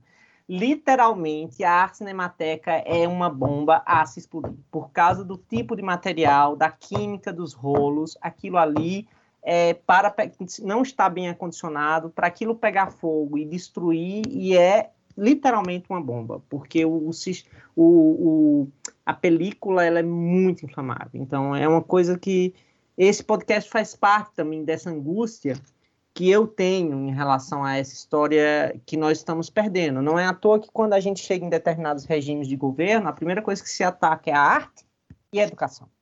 Né? Fazem-se reformas na arte e na educação, numa, num discurso de uma suposta ideologia. E eu estou falando isso porque eu acho que o nó do diabo tem muito a ver com essa questão. É, lógico, a Maria vai falar, pode falar um pouquinho mais sobre a produção em si. É, o Nó do Diabo ele tem são cinco capítulos, porque na verdade ele não era um filme. Eu não sei se eu revelei isso para o Daniel e para o Rafa antes de começar. Ele não era um filme, ele era uma série de TV né? E aí eu acho que a, a Maria pode contar um pouquinho como produtora essa, essa sagazinha do Nó do Diabo, que eu acho que é fundamental dentro desse contexto. Sim, com certeza. É, o Nó do Diabo ele foi produzido, ele, ele começa ali as, sua, as suas primeiras seus primeiros contextos de produção em, no ano de 2015, num contexto, ele foi produzido com recursos públicos dentro do Fundo Setorial do Audiovisual, que é, era um era um fundo do governo federal que ele funcionava em modalidade de investimento, ele não é a fundos perdidos, ele não simplesmente distribuía dinheiro para os realizadores, é um, é um fundo que se, se complementava com é, recursos de impostos e com o próprio retorno dos investimentos dos filmes. E aí, dentro do cerne dessa, de, desse fundo, tinha políticas de descentralização de recursos do eixo Rio-São Paulo. Então, existiam várias formas e alguns mecanismos de você conseguir é, escoar mais recursos para regiões que a gente chamava do CONE, que é Centro-Oeste, Norte e Nordeste, em que as produções eram, é, historicamente, tinha menos recursos para essa produção. E então, o, o Nó do Diabo ele foi produzido através de um, de um edital específico para TVs públicas, o que era muito o que era muito interessante para a gente, a gente tinha muito um desejo de, de escoar esse material através das TVs públicas, porque a gente acredita demais no projeto da TV pública, e aí a gente inicia a produção é, no final de 2015 e filma em 2016. E aí, é, era muito relevante falar sobre os processos de escravidão, inclusive era uma linha do edital, então é, existia também essa consciência da política pública tá, tá lidando com assuntos que eram extremamente relevantes no sentido social histórico no Brasil. E aí a, a nossa filmagem, que aconteceu mais ou menos no, no meio de maio de 2016, se eu não me engano. Na primeira semana de filmagem, a gente viveu um episódio muito específico, que foi a sessão da Câmara, que aprovou impeachment, é, o, o, o, processo de impeachment da, da Dilma para o Senado. Então, eu lembro que a gente estava no, no nosso jantar, assistindo a sessão quando aconteceu o voto que fez a virada e que assim já já era já era definido que o processo ia passar para o Senado. E a gente estava na produção desse filme falando justamente sobre né sobre a, as críticas sociais sobre a questão permanente do racismo no Brasil. E aí isso impactou muito. E a gente sabia que aquele processo ele culminaria em coisas muito mais profundas e a gente sabia que isso era muito ameaçador para para para o contexto de produção audiovisual, de artes em geral no Brasil. Eu lembro de que foi uma noite muito marcante, assim, que ali a gente já percebia que que o destino do Brasil estava tava mudando. Então, e de fato mudou. Assim que a gente terminou as filmagens e a gente foi para a finalização do filme, a gente tentava né, entrar em contato com, com os representantes da, da, da TV, das TVs públicas, no caso era a TV Brasil, e quem fazia a gestão e a ponte do edital, e as pessoas comentavam assim, os nossos escritórios foram fechados, a gente não, eu não tenho mais acesso ao meu computador, assim, a gente foi afastado. Eles estão, eh, está acontecendo aos nossos olhos a dissolução das TVs públicas, da forma que elas existi, que ela existia e que ela tinha sido construída nos últimos, talvez, oito anos. Então, quando isso aconteceu, a gente se viu muito limitado, assim, nossa, a gente, ia, a gente tinha um planejamento de uma distribuição de impacto através das TVs públicas, e agora, o que, que a gente faz com essa obra audiovisual? E foi quando a gente teve a oportunidade de inscrever o filme no Festival de Brasília do Cinema Brasileiro, e ele foi selecionado para a mostra competitiva da, da edição número 50, que foi muito emblemática e muito histórica. Então, a gente já era um desejo que ele, que ele tivesse o formato de longa-metragem também, mas ali a gente viu uma oportunidade de não deixar esmaecer é, essa força de produção e conseguir escoá-lo através do contexto de longa-metragem. E aí ele é exibido em 2017 no Festival de Brasília, na mostra competitiva principal, e em 2018 a gente consegue distribuí-lo comercialmente. Então, aí ele foi para salas de cinema em mais de 30 cidades do Brasil. E isso foi possível por essa mudança estratégica da, da obra, né, de da gente ter priorizado a, o longa-metragem ao invés do, da série, porque politicamente ele tinha sido ele tinha sido cerceado, assim, a, o filme ele estreou na, na TV Brasil, acredito assim, a, a, série estreou às duas horas da manhã, assim, com nenhuma divulgação, só praticamente de forma protocolar, assim, sabe, pro forma. Então, a gente conseguiu através do, do longa-metragem que a gente tinha um pouco mais de liberdade de, de distribuição e conseguir outros caminhos de distribuição, e aí a gente tem essa carreira que a gente tem hoje, que depois ele, ele passou um tempo no catálogo do Canal Brasil, e hoje ele está disponível na, na Amazon Prime Video. Maria, é, se, só, porque a ideia eram cinco episódios, é, você consegue mais ou menos me caracterizar qual, qual, qual era a perspectiva de cada um deles? Ah, porque aí a gente fala um pouquinho sobre o episódio que o Ramon dirigiu, que é o primeiro episódio, é um, é um, é, ele é regressivo no tempo, né? O primeiro episódio se passa, inclusive o primeiro episódio tem uma referência, tem referências o tempo todo ao impeachment, ah, e inclusive referências de, de que o Brasil está virando esse país comunista e tá, tá, tá, e que temos que expulsar essa galera. É, e ele vai regredindo um, um pouco no tempo. E eu me lembro que você comentou comigo que havia uma, uma. E o tema principal, inclusive o filme se passa num patrimônio histórico do nacional, eu acho que é tombado pelo IFAM, se não é pelo IFAEP, que é o Engenho Corredor, que é o engenho onde o José Lins do Rego nasceu e cresceu, que inspirou os livros Menino de Engenho, Fogo Morto e lá toda a coleção de livros dele sobre o ciclo, o ciclo do açúcar, né? É, então, o, o, como o Ramon mesmo falou, a, a temática é a escravidão, ela perpassa todo esse caminho. Mas eu me lembro que você tinha falado um pouquinho que cada episódio tinha, de certa forma, um pezinho em algum tipo subdivisão do, do, do gênero de horror. Sim, é, é, esse era um dos motes, né, que a gente tinha enquanto, enquanto processo narrativo, e ele realmente, ele é dividido em cinco capítulos, é, em cinco episódios, né, a depender do, do formato dele, e ele começa na contemporaneidade, é, quando a gente lançou o filme comercialmente era 2018, então a gente definiu esse como o ano marco né, do filme. E nesse, nesse episódio, o, o, a fazenda, o engenho, ele já está em completa decadência, ele está desabitado. O, o, seu único habitante, na verdade, é o segurança, que faz né, a ronda e que tenta manter a, a estrutura, né, daquela, aí, literalmente, né, ele tenta manter a estrutura física dela, né, mas aí a gente trabalha com as questões de, de que estruturas, na verdade, ele está ele tá mantendo, né, como, como um homem que não vem daquela, da classe, da classe dominante, né, daquele, daquela região, ele não, ele não teve os ganhos econômicos hereditários daquela região, né, e e ele tenta segurar aquela, aquela instituição é, capital familiar que é simbolizada pelo engenho.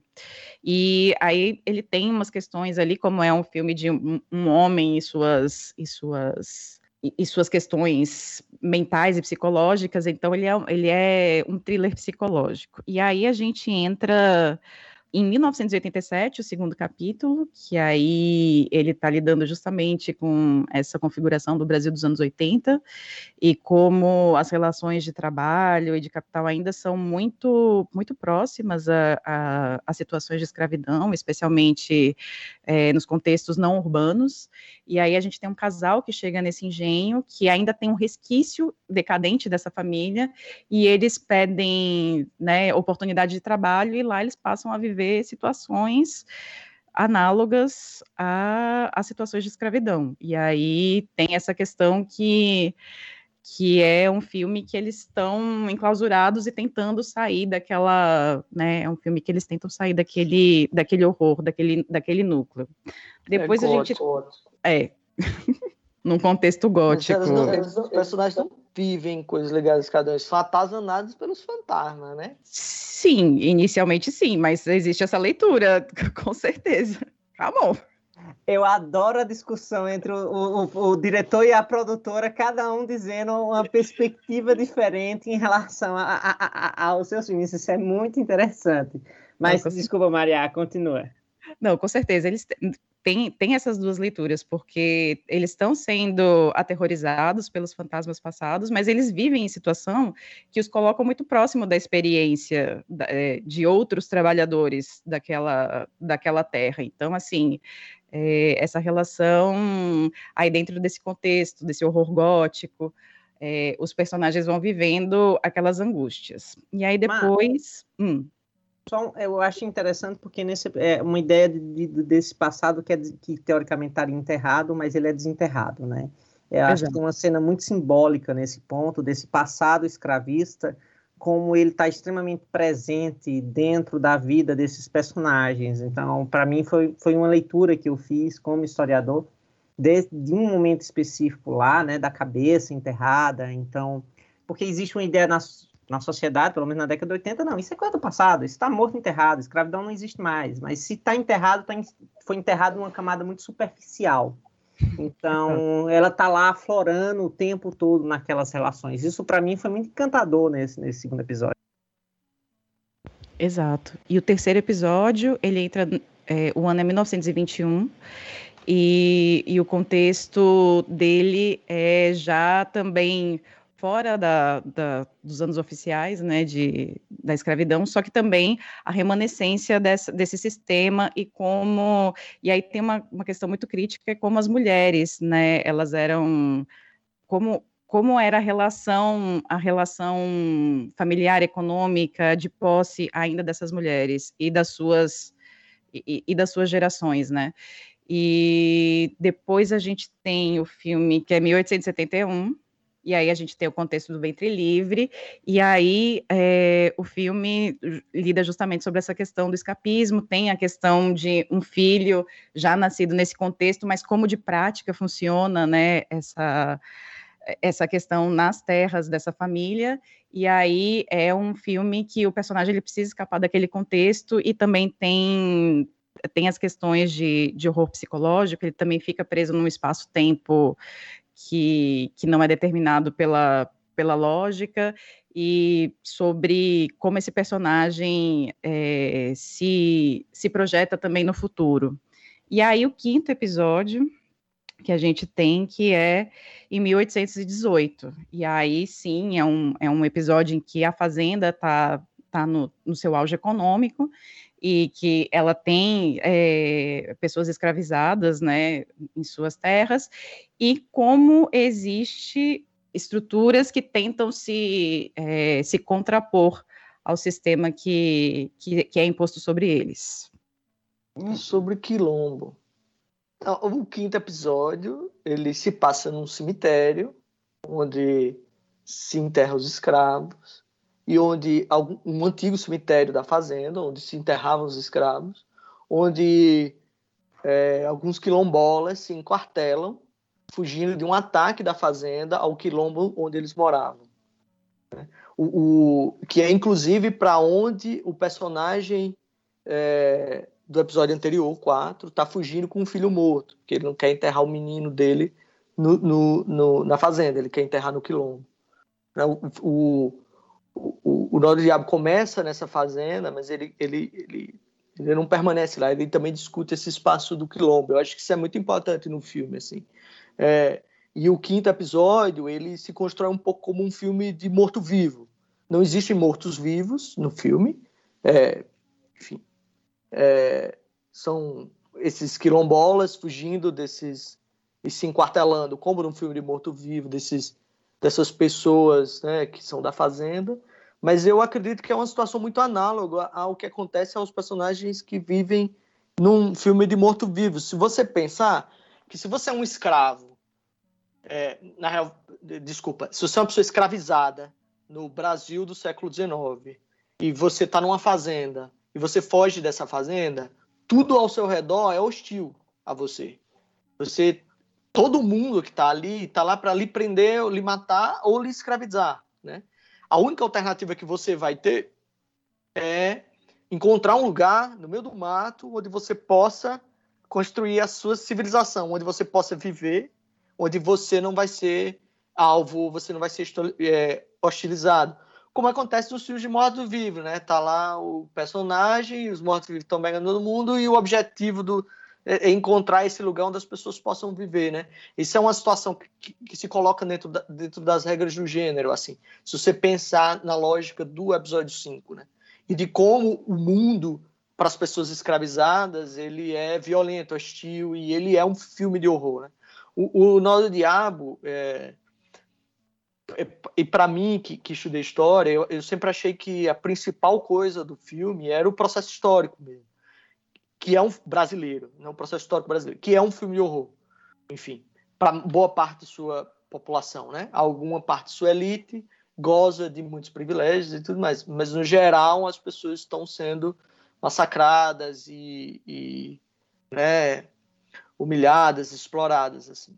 E, e, eu penso, olhando de hoje, assim, como o Nó do Diabo é um filme é, que está falando desse momento de ruptura de democracia no Brasil e sobre uma tentativa da gente lidar com uma situação muito maior. Os personagens estão o tempo todo no filme é, lidando com o horror que lhe é colocado imposto, tentando escapar dele, tentando superar ele, mas muitas vezes sendo tragado de volta, sendo engolido de volta por uma situação muito maior do, do que da vida das pessoas. Assim. E eu sinto que esse era um sentimento ainda é, muito claro ali daquele momento do impeachment, do momento do, das manifestações e desse início desse discurso protofascista, da qual a gente inclusive se inspirou. É, todo o off do, do episódio 1 dos radialistas ali, ele foi escrito por mim e por Jesus a partir do que as pessoas falavam na internet durante os protestos e durante o impeachment. Ali não tem muita coisa imaginada. É mais ou menos o que as pessoas falavam em 2016. Urna programada, é, que o Brasil precisa de um pai, que os comunistas não sei do que, os esquerdopatas, não sei o que. Isso era, era, era parte do, do, do discurso político daquele momento. assim.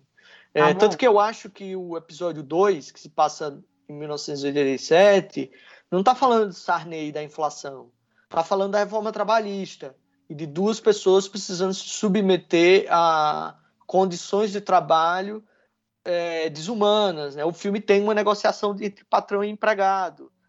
Então, e está ali refletindo aquilo que estava acontecendo ali da reforma trabalhista. Inclusive, a, a cena é escrita antes da reforma trabalhista, mas era aquilo que esse neoliberalismo brasileiro conservador, bizarro, que a gente fascista, essa coisa doida que a gente vive, estava produzindo assim, né, sobre sobre o filme assim, né? O, o episódio 1 trata dessa questão da, da, da propriedade privada valer muito mais do que uma vida, né? As vidas das pessoas não importam, o que vale é a propriedade, né? O cara é dono de um engenho que não serve para nada, mas é meu engenho, não quero ninguém lá. não- Enfim, são coisas que tem, que tem muito a, assim com um filme, assim, eu acho que é um filme que, que tem muito a dizer sobre esse processo histórico da, da, da escravidão, sobre personagens que permanecem o mesmo, né?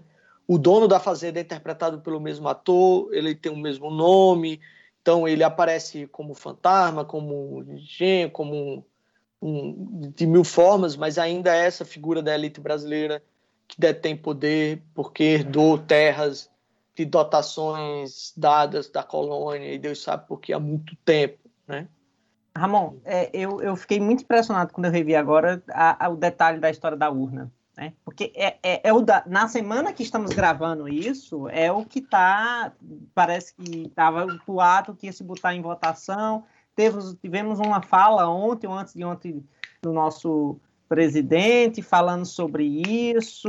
Então eu fiquei muito impressionado com essa perspe- perspicácia de, de sua e do Jazz ao escrever o roteiro, que eu acho que vocês pegaram elementos fundamentais do discurso. É uma visão muito boa disso, assim, porque vocês poderiam ter pego. Eu acho que vocês foram muito certeiros na, no, no, na, na, escolha desses discursos que vocês colocam naquele primeiro elemento. Isso, isso foi uma coisa que me impactou bastante quando eu revi o filme é, ontem, né? É, e, e, eu acho que é muito interessante comentar o papel do Fernando Teixeira, que é o ator que faz o, o Vieira, né?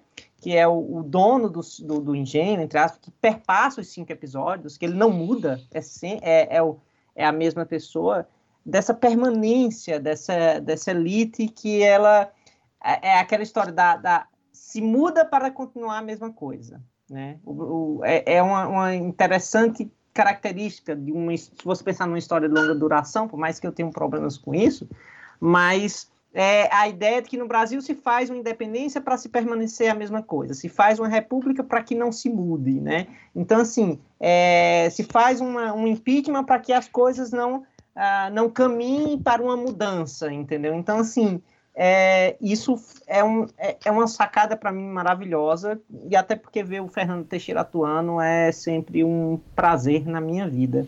Você ah, sabe, André, desculpa te interromper rapidinho, não, mas tá. eu acho que tem, tem um aspecto que também remonta ao que a gente estava conversando lá no começo. Eu, eu, eu, gostei muito de ver o mesmo lugar repetido e ver o mesmo personagem repetido. Acho que não só por essa coisa da herança, como vocês estão muito bem falando, obviamente, da permanência das mesmas famílias, de uma mesma elite, etc, etc, mas da própria proximidade de tempo, né, que é, é uma, uma tecla que eu sempre bato, entre esses eventos. Né? Então eu, eu costumo sempre falar para os alunos que a escravidão não acabou faz muito tempo. Né, que 130 anos, aí, estou fazendo a conta aqui rápido, arredondando de cabeça, é pouco tempo né? E, e, e, é pouco tempo não somente na longa duração brodeliana, mas é pouco tempo materialmente mesmo falando. Porque é óbvio que se a gente pegar do primeiro capítulo, né, o do primeiro episódio pro, pro quinto, esse salto de tempo inviabilizaria que fosse a mesma pessoa. Mas se a gente fizer só de um pro outro, ele nunca está inviabilizado, né? Então, assim, do de, de 87 para 2018, pode ser o mesmo dono da fazenda. Inclusive, eu, teve essa, eu te, não sei você, Rafinha, mas quando eu assisti, eu pensei isso. A princípio, que tava mesmo falando de uma mesma pessoa. Não, e, e, e assim, em última instância, né, Dani, é, essas pessoas atravessaram esses tempos, né? É, é, disso que eu tô falando, assim. Então, a, em 87, tinha gente viva no Brasil da época da escravidão. Exato. Rafa, tem uma coisa que eu sempre falo para meus alunos o seguinte, que é, primeiro, é que você em 80 você tem gente viva que, que viveu a, a escravidão ou que é filho de ex-escravizados, né? E uma das coisas que eu sempre digo assim, olha, tem uma coisa que, que eu acho que para mim historiador me toca bastante na história da escravidão e dessa dessa é, dessa dessa trazer essas pessoas para forçadamente para para aqui para a América é a desconect se você for tentar fazer, se você, Rafa, Daniel, eu, Maria, Ramon, se a gente for tentar fazer é, a nossa árvore familiar, a gente consegue. A gente consegue pai, mãe, avô. Eu estava fazendo um vídeo desse, consegui fazer, achei um taparavós, inclusive.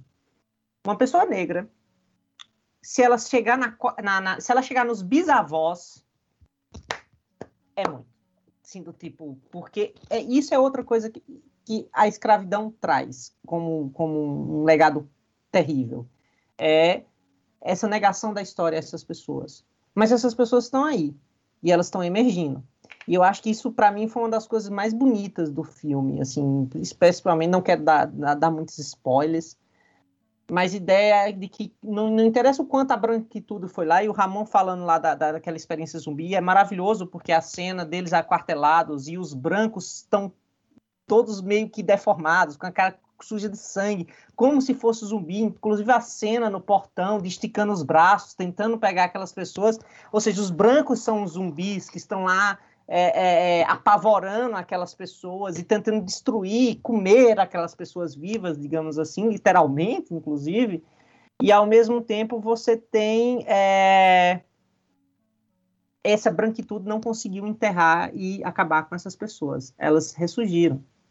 E, e isso, para mim, é, é, é, é, uma bela homenagem ao, ao movimento negro, à, à própria Constituição de 88, desse movimento democrático, da reconhecimento das comunidades é, remanescentes de quilombolas.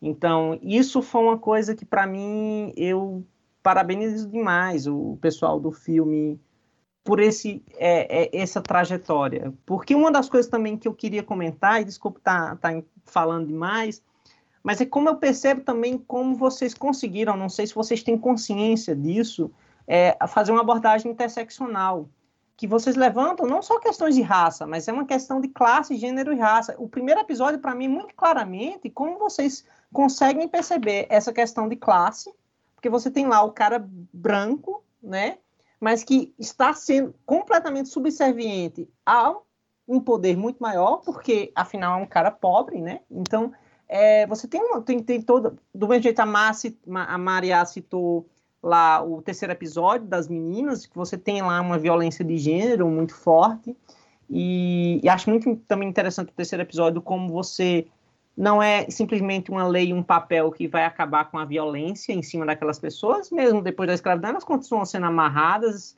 é, acorrentadas. Vê lá a, a, o caso da, da senhora que era empregada doméstica, que era presa dentro do quarto, que só descobriram porque ela passou o bilhete pedindo sabonete para, para a vizinha, porque não tinha sabonete para tomar banho. E a mulher tinha uma pensão de 10 mil reais porque casaram ela com, com um tio que era ex-militar, que ia falecer uma história horrível. E aí você pensa como ah, isso acontece. Então, essas violências de gênero, raça e classe, isso para mim é uma das coisas que o Nó do Diabo mais me chamou a atenção.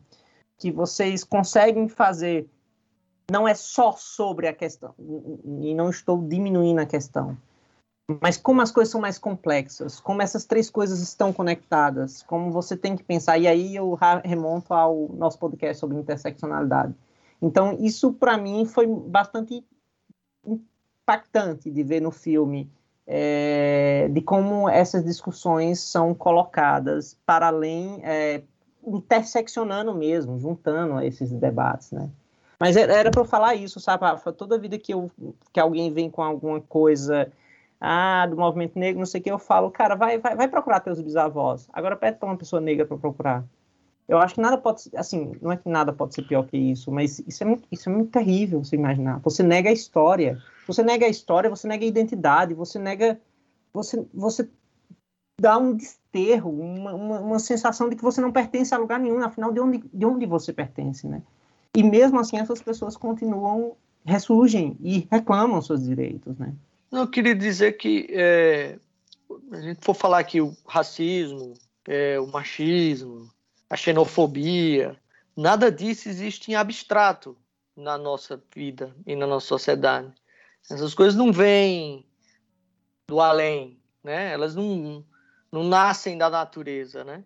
Elas são partes de uma sociedade que se organiza em torno dessas questões e que faz uso dessas questões. E da qual, acho sempre importante dizer, tem uma elite tomando de conta. Entendeu? Tem uma, uma classe dominante do nosso país tomando de conta. Né? Não, a gente não tem um presidente da qual a gente possa chamar tantos nomes, que a gente pode passar meia hora insultando ele aqui, se não tivesse, ele não estaria no poder se não tivesse uma elite lucrando com isso, fazendo dinheiro. Não tem. Todas essas questões, elas fazem parte de, de, de poderes decisórios de pessoas que que estão lucrando. Então, as pessoas lucram com racismo, as pessoas lucram com, com machismo, as pessoas lucram com o, o, o, combate ao racismo, com o combate ao, ao, machismo também, as pessoas lucram com tudo, mas isso faz parte de uma estrutura social, assim, né? E a parte da, da, da questão da classe, é, para mim, como uma pessoa que, que, que, pensou o seriado, assim, desde o começo, e, e o, o, seriado, o filme, a história que a gente estava contando, é, para mim era, era, era essencial, porque aí eu vou lembrar de, de, de Engels dizendo que a primeira luta de classe está na mulher em relação ao, ao, ao seu gênero, entendeu? É, enfim, então a gente tem uma parte de, de que, o, que o Nó do Diabo, para mim, é um filme sobre a luta de classe, sim, claramente, obviamente. Um filme que tem um, uma posição política muito clara, é, uma colocação do, do, que se está colocando, o que se coloca contra é, a, a, esse neoliberalismo brasileiro louco que permanece, que vai permanecer depois que Bolsonaro sair do poder, né? Ele não vai acabar, ele vai continuar. É, a gente vai continuar lidando com isso. Então, eu, eu acho que o do Diabo está falando sobre isso e está falando como é, a escravidão também é uma pedra angular dessa ideologia dominante de, de, do Brasil. Assim. Vocês fizeram usos disso durante um século. Né? Vocês com certeza sabem muito mais do que eu, mas sabem como a escravidão é parte essencial do império. Se o império cai, se o império fica, como se coloca. Como muitas das revoltas não, não foram para frente, porque algumas queriam acabar a escravidão. Sabe? A gente vai ver aí como isso é essencial na construção da sociedade brasileira e como isso vai permanecer durante muito tempo. Né? É, inclusive depois Vargas vai se usar de todas as de questões de democracia racial, todas as coisas para fundar um poder, uma ideia de Brasil, enfim. Então eu, eu achava que são coisas muito importantes assim para ter nessa história desses personagens, né, de, de cada momento, desse engenho, que no final das contas é o nosso castelo do Drácula, assim, que coisa mais que que lugar mais devem ter passado horrores do que as casas grandes e senzalas do nosso país, né? Exato. De norte a sul, leste a oeste, né? Isso faz parte do... E aí, para eu terminar aqui citando Darcy Ribeiro e dizer que grande tragédia do nosso país é que nós somos filhos de escravizados e de escravocratas, né? E aí lá se vai o povo brasileiro. É, Ramon, muito bom você lembrar o Darcy e eu não, não teria como, concordar mais, assim, do tipo, é, é esse sistema escravista que ela é uma é pedra angular e ele tem que estar o tempo todo dentro do, do nosso debate. E eu acho que o Nó do Diabo, para mim, me faz muito bem nesse ponto. Então, é, trazer essa discussão do cinema e o cinema como ele deve, como ele pode ser uma fonte histórica magnífica e é para que fala sobre questões do nosso, do nosso cotidiano, da nossa contemporaneidade e como isso está sendo discutido e debatido e como esse cinema também pode ser um poder transformador, porque o, o Nó do Diabo não teria sido, se, não, se ele não tivesse essa vertente, se ele não tivesse esse perigo por detrás desse discurso que você deixou muito claro, é, não teria, talvez a TV pública tivesse passado tranquilamente, não tivesse implicado, alguma coisa desse tipo. Então é bem claro que, por isso que eu acho que quando eu falei que o contexto do filme traz elementos que são fundamentais para nós historiadores pensarmos é, para além de simplesmente o contexto histórico que está sendo representado, mas pensar por que representar aquele contexto histórico. Então, era uma das coisas que eu queria trazer no final do podcast, era exatamente isso, era mostrar como, através do Nó do Diabo, que é um filme que passa vários momentos temporais do Brasil, mas por que construí-lo nesse momento, né? O, o, o, que é que nós estamos querendo, qual, qual, qual, qual o Brasil que leva à construção do Nó do, do Diabo e qual é o Brasil que o Nó do Diabo gostaria de construir, né? E eu concordo plenamente, eu acho que, nossa, como falar de escravidão e não falar de horror, assim, sabe? tipo, é uma história de horror, a gente não precisa ir muito longe, não. É, é você, eu acho que a alegoria do Castelo Drácula com a senzala, para mim, Ramon, é isso, entendeu? É aquele horror que é vivo lá dentro, né? É, bom, era isso que eu queria para falar, para finalizar, Rafa. Eu queria só aproveitar dois segundinhos para falar também, aproveitar aqui a oportunidade de acho que atingir outros públicos, falar um pouco sobre a empresa produtora do filme, que é a Vermelho Profundo, e que antes do Nó do Diabo já tinha produzido diversos curtas-metragens de horror que estão, em sua maioria, online. Então, se vocês tiverem interesse, é só buscar filmes como O Desejo, o Desejo do Morto, dirigido por Ramon, Ramon Porto Mota, é, O Hóspede também por Ramon, Cova Aberta, é, de Beck, que é o responsável pelo terceiro, pelo terceiro episódio do Nó do Diabo. E depois do Nó do Diabo, a gente teve a oportunidade de produzir A Noite Amarela, que é outro filme de horror com outros, com outros anseios estéticos, é, e que era, logo depois do, do Nó do Diabo, era um filme que tinha pretensões mais existencialistas, mas a política também nos fez é, encará-lo de forma mais, mais niilista e entender que era um filme sobre sobre o que estava acontecendo com a juventude, o que, que e como ela ia se comportar agora diante dessas incertezas que, que estavam se configurando né, na política, de forma subjetiva, claro. Então, se vocês tiverem interesse e quiserem procurar outras obras da produtora, esses são os títulos.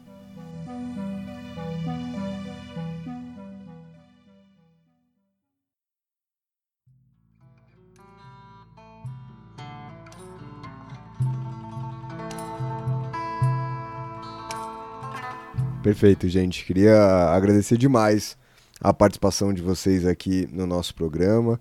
É, eu, eu, eu vou endossar a recomendação para a galera, procurar mais coisas dos trabalhos de vocês. Vou inclusive deixar aqui os nomes dos filmes e da produtora na descrição do episódio.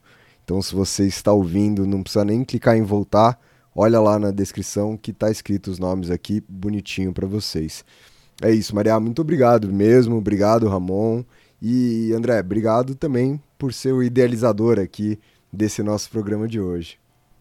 É isso, eu que agradeço, Rafa, o convite e também assim, agradeço sempre a você, o Daniel, que sempre topa minhas, minhas loucuras, inclusive porque não trabalho especificamente com cinema, mas eu acho que todos nós, como professores, em algum momento trabalhamos com cinema, né?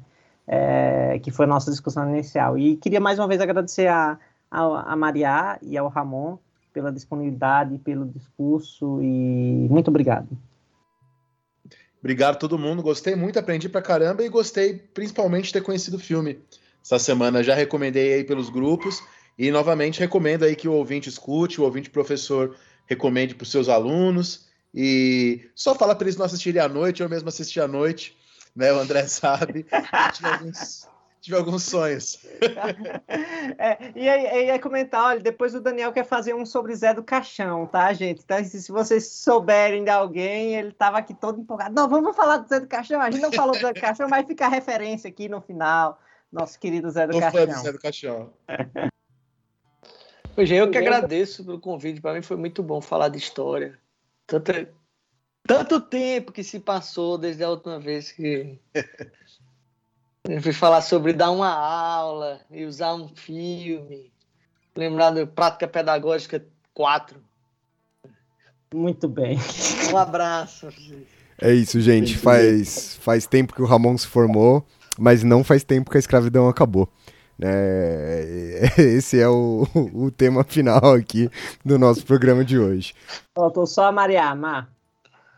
Gente, obrigada. É, é, incrível o projeto de vocês ter, ter esse, esses conteúdos voltados à história disponíveis para para um público muito mais extenso né, do que vocês alcançariam em uma sala de aula, então poder dividir o conhecimento com vocês, um pouco da nossa experiência é, é incrível, assim, virei, já virei ouvinte do podcast, estou super feliz de estar aqui. Legal, gente. Muito obrigado para vocês que escutaram o programa até aqui. Não esqueçam de continuar um pouco dessa conversa que a gente teve lá no nosso Instagram, no arroba História Pirata. A gente quer saber de vocês o que, que vocês acharam do filme quer saber de vocês o que vocês acharam também do episódio de hoje. É isso, tamo junto e até o próximo programa.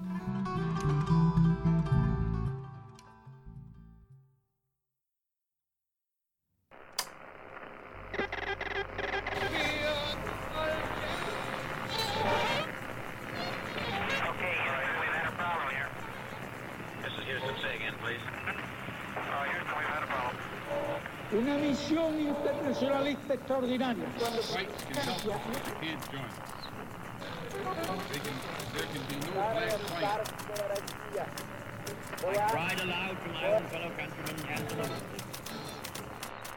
Sua rádio da história.